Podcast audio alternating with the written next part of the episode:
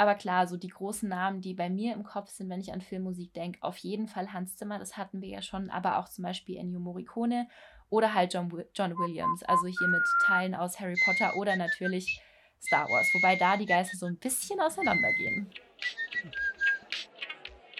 Katharina, kennst du eigentlich irgendeinen Podcast, der mehr als Pop ist? Mehr als Pop, der Musikpodcast mit Katharina und Johannes. Herzlich willkommen zu unserem neuen Format. Heute quatschen Katja und ich ein bisschen über die Filmmusik, wie die, wo die Filmmusik angefangen hat, wo die Filmmusik jetzt ist und vielleicht kommen wir sogar noch ein bisschen zu unseren Favorite-Stücken aus Film oder Filme, die sehr gute Musik dabei haben. Und der Vorschlag, dass wir über Filmmusik reden, kam von der Hanna. Vielen Dank für die coole Idee. Genau, und ich würde sagen, dann fangen wir direkt mal an. Johannes, was ist denn deine liebste Filmmusik, so im Allgemeinen? Bei welchem Film geht dir so richtig das Herz auf, weil du denkst, ja, da ist die Musik einfach geil? Ich muss sagen, ich bin ein großer Fan von Hans Zimmer. Der Name sollte wahrscheinlich jedem ein Begriff sein. Äh, bestimmt schon mal drüber gestolpert. Spätestens, wenn man den unfassbar guten Film Interstellar gesehen hat. Also ist mein absoluter Lieblingsfilm aktuell. Ich muss aber auch sagen, ich finde die Musik aus Fluch der Karibik sehr, sehr gut. Vor allem, weil ich finde ich finde halt bei Interstellar ist es so, dass die Musik lange Zeit vom Film so ein, so, so ein bisschen im Hintergrund ist und das Ganze halt so ein bisschen unterstützt. Aber halt erst, wenn dann der Plot-Twist kommt in dem Film, dass es dann halt, dass die Musik dann so richtig in den Vordergrund kommt und dass halt nicht gesprochen wird, sondern dass es halt mit der Filmmusik, dass halt die Musik redet. Und das finde ich halt bei Fluch der Karibik komplett andersrum. Da ist die ganze Zeit Musik und es ist, es klingt halt alles so ähnlich, aber es ist halt alles, was, also es sind ja komplett verschiedene Stücke. Und es ist jetzt nicht so wie zum Beispiel in Star Wars, dass es immer und immer wieder das andere ist, nur von anderen Sections aus dem, aus dem Orchester gespielt. Und das finde ich, also vor allem im Fluch der Karibik finde ich es ziemlich beeindruckend. Also ich würde die beiden, die beiden Filme nehmen und wenn ich noch mal auf Platz 3 würde ich wahrscheinlich noch ziemlich beste Freunde nehmen, weil ich finde einfach die Musik von Ludovico Inaudi sehr, sehr gut. Über den Kollegen haben wir auch schon mal geredet in der Release-Monatsfolge. Könnt ihr auch gerne mal abchecken. Genau, aber gerade so mit den Punkten, die du äh, zu Fluch der Karibik gesagt hast, kann ich voll mitgehen. Ich finde nämlich auch, dass die Musik einfach, das ist so ein richtig cooles Gesamtwerk, weil man hört, dass die Musik zusammengehört, aber es ist trotzdem so, dass irgendwie immer wieder was Neues passiert oder was anderes dazukommt. Und das stimmt echt, dass bei Fluch der Karibik die Musik ziemlich im Vordergrund ist.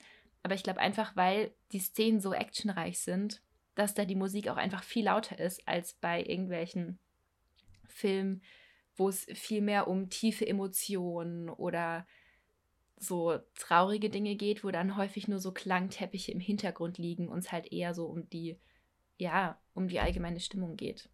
So, ich glaube, dass es daher kommt. Da, da bin ich voll bei dir. Also ich denke halt einfach, in Fluch der Karibik gibt es halt so viele Szenen, in denen nicht so viel gesprochen wird, sondern wo, keine Ahnung, wo, wo der Kampf ist mit der Black Pearl oder so, oder wo sie in den, in den Wasserwirbel reingezogen werden mit, mit der Flying Dutchman. Und da wird ja nicht gesprochen, das sind halt einfach geile Aufnahmen. Also ist wahrscheinlich alles am Computer gemacht oder mit, einem, mit einer riesigen grünen Leinwand, aber es sind, also ich finde, es sind richtig geile Aufnahmen und die Musik dazu ist halt einfach, also ich habe, keine Ahnung, das habe ich Fluch der Karibik schon gesehen, also ich habe da auch schon meine Freundin genötigt, das mit mir anzugucken, obwohl wir beide schon dreimal die Filme gesehen haben, aber ich finde, also Film an sich, Schauspieler unfassbar gut und dann kommt halt noch das Ü-Tüpfel von der, von der Musik dazu, finde ich ziemlich beeindruckend. Ja, also ich finde, das kann man zu Fluch der Karibik wirklich so sagen. Hast du denn auch so Favorites neben Fluch der Karibik, was Filmmusik angeht? Vielleicht was nicht so bekannt ist? ich muss sagen, als ich mich auf die Folge vorbereitet habe, habe ich eine Spotify-Playlist angehört, die da hieß äh, Best of Filmmusik. Und ich habe da so durchgehört und war so, okay, den Film kenne ich nicht boah, die Musik ist voll cool. Aus welchem Film ist das? Oh, kenne ich auch nicht. Ah ja, stimmt, den wollte ich unbedingt mal schauen, aber habe ich irgendwie auch nie gesehen. Sollte ich vielleicht mal. Also es gibt echt richtig viel, richtig gute Filmmusik. Ähm, auch so von ganz unbekannten Filmen. Aber ich muss sagen, auf meiner Liste steht auf jeden Fall auch Fluch der Karibik. Das habe ich ja gerade auch schon ein bisschen angesprochen. Dann durch diese Playlist entdeckt, die Filmmusik aus Drachenzähmen leicht gemacht. Also da muss ich sagen, das ist ein Film. Ich habe mich erst geweigert, ihn zu schauen. Johannes hat mich dann überredet, ihn anzuschauen, weil du mit Mama im Kino warst und ihr beide den Film richtig gut fandet. Ja, dazu muss man sagen, also ich war schon, also ich bin junge und ich bin ja eben auch zwei Jahre jünger als Kathi und als Kathi so aus dem Alter raus war, wo sie so mit mir Super RTL oder Kika geguckt hat, weil wir einfach zu verschiedene Sachen geguckt haben, weil wir halt nicht mehr den ganzen Tag Tommy, Tom, Tom Turner, Elfen helfen angeguckt haben. Das, also das haben wir ja auch, was Gott wie lange geguckt. Ähm, und da, da waren dann einfach, da war es dann einfach so unterschiedlich, was wir geguckt haben. Und Kathi war älter. Und ich meine, vor der 20.15 Uhr Show oder so lief Drachenzähm live gemacht, aber die Serie, und die habe ich immer super gerne geguckt. Da gab es auch nur sehr, sehr wenig Folgen am Anfang. Ich glaube, das waren nur zwölf Folgen und es war eine Staffel. Und es war halt, waren halt zwei Wochen und das hast du durchgeschaut, aber es lief immer und immer, immer wieder. Und also ich glaube, ich kenne da jede Folge in- und auswendig. Und ich fand es so gut. Und dann kam eben der erste Film und da war ich mit meiner Mutter und meiner Mutter. Also meine Mutter ist eigentlich nur mitgegangen, weil ich unbedingt in den Film gehen wollte. Und aber ihr hat der Film dann auch so gut gefallen, dass wir dann ein paar Monate später, oder ich meine, ich meine es waren nur Monate, ich glaube, die Filme kamen recht schnell nacheinander, ähm, hat sie dann von sich aus gesagt, komm Johannes, wir schauen Drachenzähm 2. Und der war auch so gut und der dritte war auch so gut. Und es ist halt einfach so, also keine Ahnung, ich finde es halt, ich finde es halt so cool, auch wie die, wie die Charaktere in, in dem Film halt einfach so älter werden und es halt nicht so, dass sie nicht immer kleine Kinder sind, sondern auch erwachsen werden und dass der halt auch das Dorf übernimmt und so, finde ich ziemlich, ziemlich cool. Kein Spoiler. Ja, aber also ich kann da richtig mitgehen, weil ich habe mich dann auch Jahre später irgendwann, ich glaube, ich habe die erst vor zwei Jahren dann das erste Mal gesehen. Und ich finde die Filme jetzt auch richtig cool. Ich habe aber, glaube ich, noch nicht alle gesehen. Ähm, und ich bin eben, ich habe die Musik bei den Filmen überhaupt nicht wahrgenommen. Also gar nicht, muss ich sagen. Und dann habe ich die jetzt eben in dieser Playlist angehört und war so, oh wow, richtig cool. Vor allem hat man bei der Musik, wenn man sie hört, ähnlich wie bei Fluch der Karibik, einfach so direkt das Gefühl für den Film. Also du hörst die Musik und du hast einfach Passagen, in denen es richtig krasse Bläsersätze sind, wo du ganz genau merkst, okay, jetzt fliegen sie gerade mit den Drachen rum und es braut sich irgendwas zusammen und du weißt nicht so ganz, was da vor sich geht. Und dann hast du aber auch einen anderen Teil im selben Stück, der dann viel schwungvoller und lockerer ist und wo du so ein bisschen schon fast Mittelalter-Flair hast. Also da sind auch die eine ganz, also zusätzliche Instrumente noch mit dabei, die dann halt so diese mittelalterliche Stimmung irgendwie ausmachen, die du in diesem Dorf bekommst. Und das fand ich richtig, richtig beeindruckend. Vor allem, weil ich eben die Musik so, da hatte ich gar keine Erinnerung dran. Deshalb hat mich das einfach richtig, richtig positiv überrascht. Also das möchte ich an der Stelle hervorheben. Und ansonsten ist es bei mir mit Filmmusik, eigentlich muss man es bei mir umdrehen, weil ich schaue sehr gerne Musikfilme. Also Disney-Filme und Musicals und Biopics, alles Mögliche. Und da ist halt Filmmusik nochmal so eine ganz andere Sache, weil sie dann ja entweder zur Handlung dazugehört oder weil es einfach schon bestehende Stücke sind. Also bei Bohemian Rhapsody zum Beispiel, da ist ja die komplette Filmmusik einfach nur die Stücke von Queen. Oder bei den Mamma Mia-Filmen, da ist es halt die Musik von ABBA.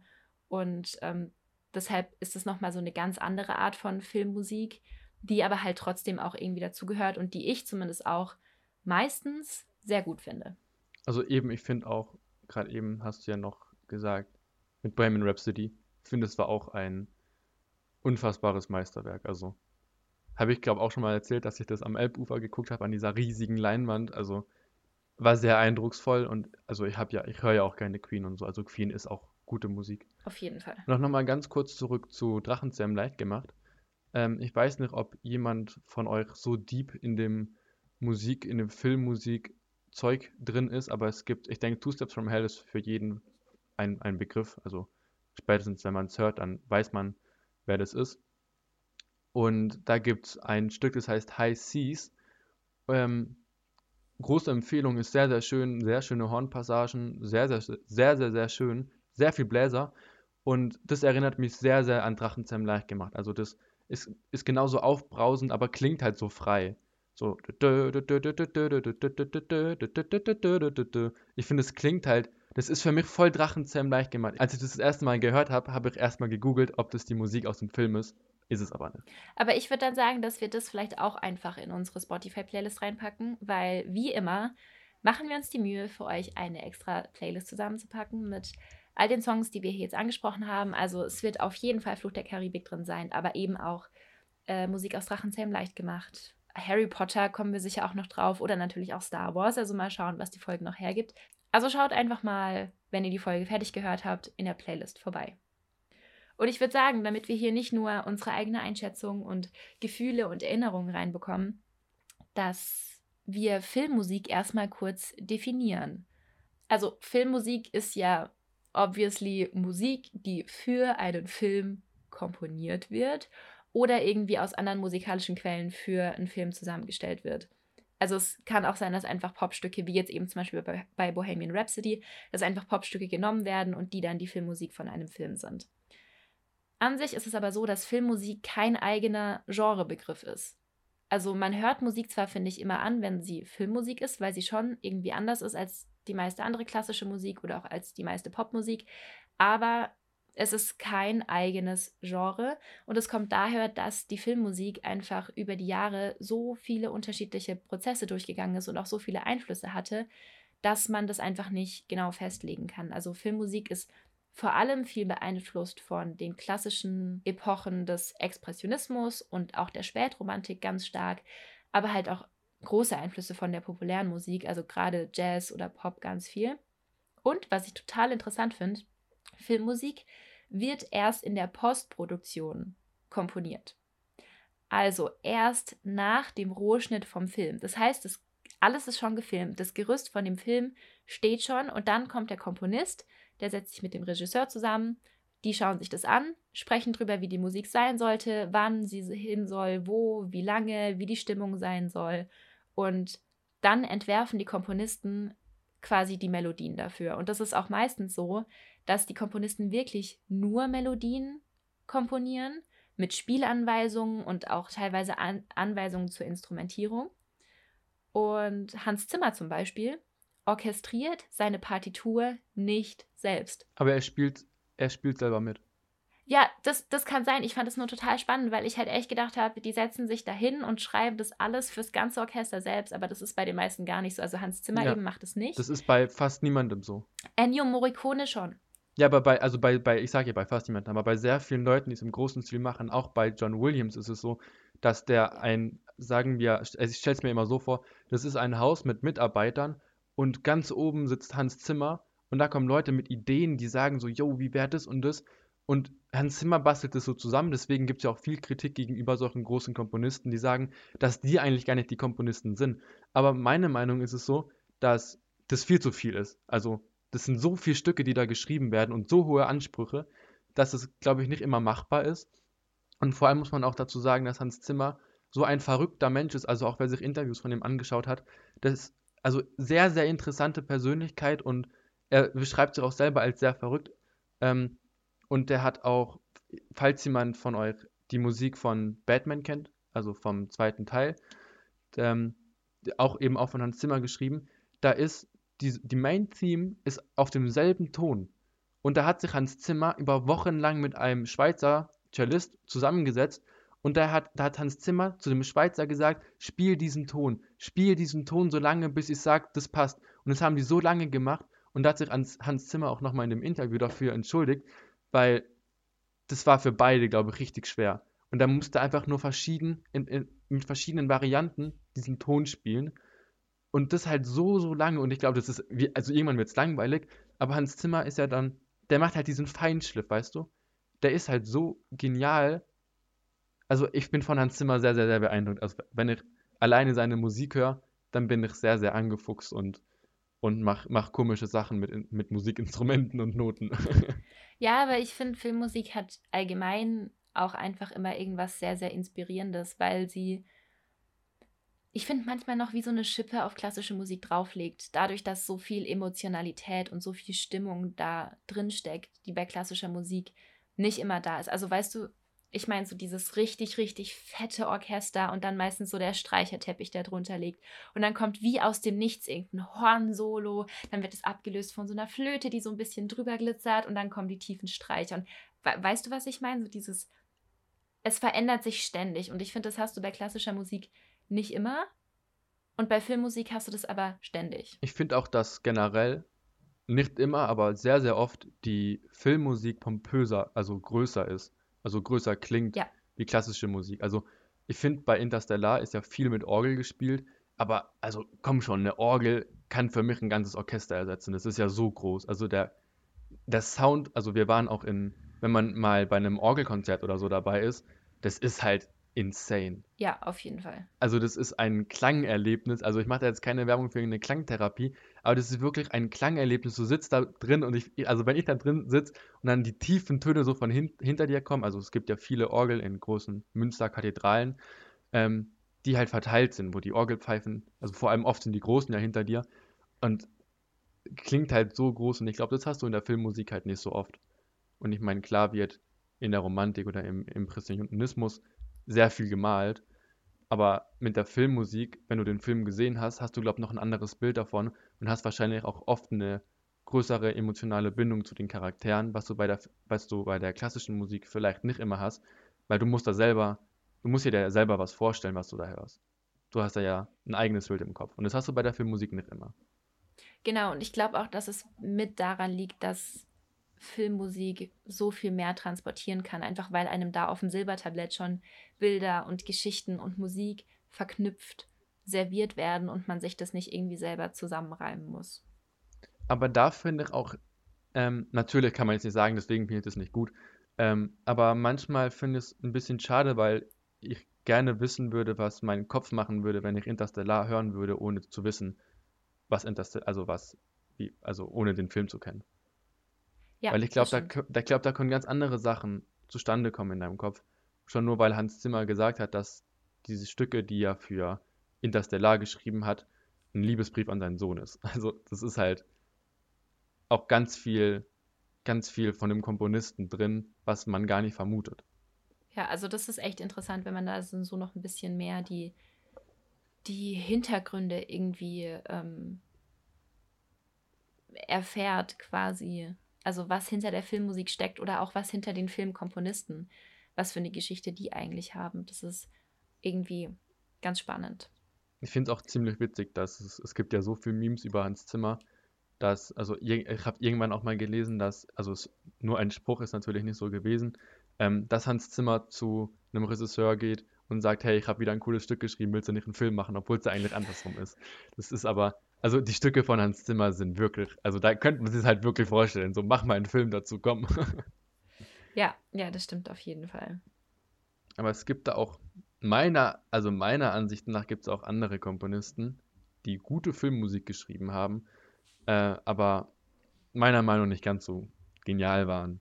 Fällt dir da jemand ein, über wen ich gerade denke? Also ich muss da erstmal sagen, dass ich total überrascht war, wie viele Filmkomponisten es gibt, die man auch einfach gar nicht kennt, obwohl die richtig, richtig gute Musik komponiert haben. Also das lohnt sich echt einmal in irgendwelche Filmmusik-Playlisten reinzuhören. Aber klar, so die großen Namen, die bei mir im Kopf sind, wenn ich an Filmmusik denke, auf jeden Fall Hans Zimmer, das hatten wir ja schon, aber auch zum Beispiel Ennio Morricone oder halt John, John Williams, also hier mit Teilen aus Harry Potter oder natürlich Star Wars, wobei da die Geister so ein bisschen auseinandergehen. Stichwort Star Wars, Johannes, ein Einsatz. Wollen wir uns mal die Musik aus Star Wars zusammen anschauen, Kathi? Ja, also ich weiß nicht, ob wir sagen können, zusammen anschauen, weil ähm, ich muss sagen, ich habe einen einzigen Star Wars-Film gesehen und das auch nur gezwungenermaßen im Englischunterricht. Ähm, ich war aber den ganzen Film durchweg unfassbar genervt von der Musik, weil das quasi einfach nur dieses Star Wars-Thema da, da, da, da, da, da, da, da, da, einfach nur dieses eine Motiv ist, was dann unter jede Szene drunter gelegt wird, nur dass sie einmal von den Flöten gespielt wird, einmal von den tiefen Streichern, einmal mit dem ganzen Orchester und richtig viel Power, einmal nur die ganz hohen Streicher.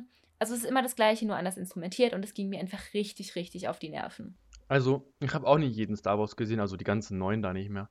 Ähm, aber ich bin mal dafür, dass wir uns mal die Musik von Anfang an anschauen. Also ich würde mal sagen, wir können ja mal mit der Main-Theme anfangen. Also die kennt ja jeder, dieses Bam Bam Bam Bam Bam Bam Bam Bam Bam Bam.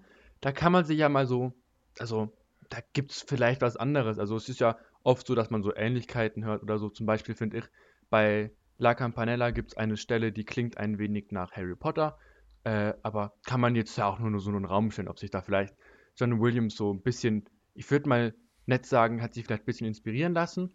Bei Star Wars würde ich sagen, war es ein bisschen mehr als inspirieren. Ähm, würde sogar fast von kopieren reden. Es gibt nämlich ein Stück, die King's Row von Erik Wolfgang Korngold. Und das ist wirklich sehr krass. Der hat wirklich den A-Teil 1 zu 1, äh, 1 zu 1 kopiert und hat sogar dieselben Chords genommen. Das ist so krass. Und ich dachte halt so, okay, kann ein Zufall sein, so meine Güte, kann es geben. Aber es kommt noch besser. Es, der liebe Herr John Williams hat noch weitere Stücke von Korngold nicht kopiert, die sind eher inspiriert. Da, wenn man wenn es weiß, dass Korngold es auch geschrieben hat und wenn man beides kennt, also es gibt viele gute Stücke von Korngold, darunter eben auch zum Beispiel die King's Road, meiner Meinung nach. Ähm, da, wenn man es weiß, dann kann man die, dann kann man es halt wissen, aber ist jetzt nicht so, dass ich sagen würde, okay, das ist, das ist jetzt geklaut. Aber ich denke, dass, ich hoffe, ich spreche den Planeten richtig aus. Tatooine, dieser Wüstenplanet. Auf jeden Fall, ähm, Star Wars-Fans unter euch kennen den und werden mich dafür hassen, wie ich ihn ausgesprochen habe. Da gibt es ja diese, diese lange Szene, wo R2D2 und das Goldmännchen, wie heißt das Goldmännchen? Ich weiß es nicht. Wie die zwei halt durch diese ewige lange Wüste laufen. Und Stravinsky hat auch ein Stück geschrieben, The Rite of Spring. Und das ist so krass, du kannst einfach beide Stücke übereinander legen, gleichzeitig ablaufen lassen und du hörst, dass es ein Stück ist. What? Du hörst da nicht die Unterschiede. Das finde ich halt so, ich finde, es gibt halt so eine Grenze von inspirieren lassen, von Ideen klauen, also nicht klauen, aber von Ideen nehmen und zu deiner Idee machen und weiterzuarbeiten. Aber das ist halt wirklich, das kann doch kein Zufall sein. Also das ist dann schon wirklich krass, wenn du sagst, dass man die quasi parallel laufen lassen kann und man einfach so eins zu eins hört, dass es quasi das gleiche Stück ist. Das ist schon wirklich krass. Also ich finde auch so inspirieren lassen oder dass man, wenn man sich das wirklich anhört, dass man dann hört, okay, die gleiche Akkordfolge oder, ah ja, doch der Schnipsel von der Melodie, der könnte daraus sein oder so, das finde ich voll in Ordnung, weil ganz ehrlich, es gibt schon so viele musikalische Ideen, die da draußen in der Welt irgendwo rumschwirren. Also, dass man sich da mal auch was aufgreift und das dann weiterentwickelt oder so, voll okay. Aber wenn man wirklich so eine ganze Melodie plus Akkorde klaut, das ist schon wirklich, wirklich krass. Und ganz kurz, falls es mir jetzt nicht jemand glaubt und ich da jetzt irgendwie was rumgetrickst habe oder das einfach nur sag, da gibt es wirklich Videos auf YouTube, wo beide Stücke, wo als erstes ähm, Stravinsky läuft dann läuft John Williams und dann läuft beides zusammen. Und es ist halt so, du, ist ein Stück. Krass. Natürlich, irgendwann geht es auseinander, weil, ne, aber es ist wirklich eine gute Minute, es ist halt einfach ein Stück. Und als wäre das noch nicht genug, gibt es auch noch von Holz die Planeten. Die Planeten, die kennen wahrscheinlich so der ein oder andere. Ähm, und ich komme jetzt gerade leider nicht mehr auf die Melodie. Ich habe mir hier Dam, Dam, Dam, Dam, Dam aufgeschrieben. Wow. Also ist dieses Dam, Dam, Dam, Dam, Dam, Dam, Dam, Dam, Dam, Dam, Dam. Also wo die Streicher das einfach nacheinander spielen. Und das finde ich halt so, das war dann halt noch so ein bisschen so, ne, so, so dieses, ist schon genug, aber einsätzlich noch drauf, dieser Move von John Williams. Und der hat sich dann nicht mal die Mühe gemacht, das in eine andere Tonart umzuschreiben. Das ist halt in derselben Tonart. Ja, aber wenn die Tonart muss man sagen, so gut passt. Ja, ich finde, also man muss dazu noch sagen, dass er er hat so ein paar Sachen hinzugefügt, so ein Blim oder so, wo ich halt so denke, so, nice. ähm, und er hat es natürlich geschafft, dass, obwohl die Planeten von Holz schon noch Planeten klingen, weil es Planeten sein sollen, hat es dann, hat es John Williams dann doch noch geschafft, vor allem im späteren Verlauf von seinem Stück, ähm, das Ganze ein bisschen mehr nach Galaxie und Universum klingen zu lassen. Ähm, und dasselbe ist auch bei der Star Wars Main Theme. Ja, aber ich finde, dass man daran auch einfach nochmal sieht, wie stark Filmmusik tatsächlich von klassischer Musik beeinflusst ist oder wie sehr Filmmusik in der Tradition der klassischen Musik und auch der spätromantischen Musik steht. Für mich ist auch einfach so, dass die Musik, wenn man die Musik von früher mit Beethoven oder so vergleicht, ist es ja so, dass das war ja Musik zum Unterhalten hauptsächlich. Vor allem in der Klassik, vielleicht in der Romantik nicht immer, da kam ja auch noch das Ganze. Also mit Oper und so ist dann so schon Filmmusik meiner Meinung nach. Ich finde halt einfach der Nachläufer von der klassischen Musik oder von der jetzt in, also für den Laien, für die verschiedenen Epochen von der klassischen Musik, ähm, finde ich, ist Filmmusik einfach der Nachläufer, weil das ist halt Musik fürs Orchester. Und das ist für mich einfach so dieses, in 400 Jahren wird man über die Filmmusik reden, meiner Meinung nach. Ja, auf jeden Fall. Wobei man auch sagen muss, dass es noch gar nicht so lange her ist, dass Filmmusik tatsächlich für Orchester ist. Also das ist erst seit den 1970er Jahren tatsächlich so. Vorher gab es da so eine Gegenbewegung, sage ich mal. Ähm, also dass es gerade in den 1950er Jahren viel mehr so populäre Musik benutzt wurde, also viel Pop, Rock und auch Jazz und so. Ähm, aber das war halt auch einfach so eine jazzige Zeit, sage ich mal. Und erst seit den 1970er Jahren, unter anderem wegen John Williams, ist Filmmusik wieder für großes Orchester und vor allem auch so diese Leitmotivtechnik, die ja ein ganz, das ist ein ganz, stich, ganz wichtiges Stichwort für Filmmusik. Also, dass ähm, jede Person zum Beispiel oder Situation ein kurzes musikalisches Motiv zugeordnet bekommt. Ich finde auch, ich finde, es gibt, ähm, es gibt eine Aufnahme von den Berliner Philharmoniker, wo sie äh, Indiana Jones gespielt haben und der Film nebenbei lief. Und es war halt Open Air und im Sommer und einfach mega geil. Schon nur weil die, die Hornisten hatten einen, einen Indiana, Indiana Jones Hut auf. Sehr schön. Und also sowas finde ich generell sehr, sehr, sehr, sehr, sehr, sehr, sehr cool, wenn der Film läuft und mit Live-Musik ist. Ja. Schon cool. Ja. Das, ich habe auch immer nur gedacht, dass das bei, bei für so extra Filmkonzerte quasi so ist. Aber die nehmen tatsächlich die Musik auch so auf. Also, dass das Orchester vor einer riesigen Leinwand steht Mhm. und der Dirigent halt dann diesen Film sieht und parallel dazu ähm, dirigiert. Das wusste ich nicht. Das fand ich echt eine spannende Info, was ich daraus gefunden habe. Ich, ich denke mir halt auch, dass es wahrscheinlich auf der einen Seite ein bisschen einfacher ist für den Dirigenten, das ganze Stück mit mehr Emotionalität zu dirigieren oder mit mehr Gefühlen, weil er es ja sieht und dann eine Bindung dazu hat. Aber es ist, glaube ich, auch super schwer, weil du musst auf Film und Musik, also auf deine Partitur und den Film achten und darauf auf, auf deine Bewegungen achten, wobei ich denke, das läuft dann. Wenn du, wenn du ein bisschen länger dirigierst, dann läuft es, glaube ich. Ähm, aber es glaube ich, nicht ganz einfach, auf alles zu achten, weil du hast ja noch die Komponente Film dazu. Ja, das stimmt auf jeden Fall. Aber ich glaube auch, dass die Leinwand da so groß ist und du musst ja nicht auf sowas wie jetzt Lippensynchronität achten oder sowas. Ähm, deshalb geht es, glaube ich, schon. Ich glaube, das ist schon ein ziemlich cooles Gefühl, wenn du nicht nur dirigierst, was ja eigentlich schon ein ziemlich geiles Gefühl ist, sondern dann auch noch passend zu einem Film, der dann noch groß im Hintergrund läuft. Ich glaube, das ist schon ziemlich geil. Also ich glaube schon, also natürlich musst du nicht so wie bei, das stelle ich mir so schwer vor, bei einem Synchronsprecher das mit den Synchron zu der Lippenbewegung zu machen. Also das stelle ich mir so, so, so schwer vor. Es gibt ja schon genug Leute auf TikTok, die es nicht hinkriegen. Ähm, aber ich glaube halt, also natürlich verstehe ich, was du gerade eben gesagt hast, dass ähm, du da nicht so genau drauf achten musst, aber der Knall sollte halt schon, sollte nicht zu spät kommen, ne? Also da musst du schon Ja, drauf achten, aber natürlich. es ist nicht so schwer, würde ich jetzt behaupten. Ja, und vor allem sind das auch nochmal so Sachen, die du in der Postproduktion dann auch nochmal besser anpassen kannst. Also ich gehe ja nicht davon aus, dass die gleichzeitig den Film und die äh, Musik direkt final so drunter aufnehmen, sondern dass sie das als einzelne Datei aufnehmen und man das dann nochmal ein bisschen anpasst. Ähm, also davon gehe ich zumindest aus. Alles andere würde mich stark überraschen.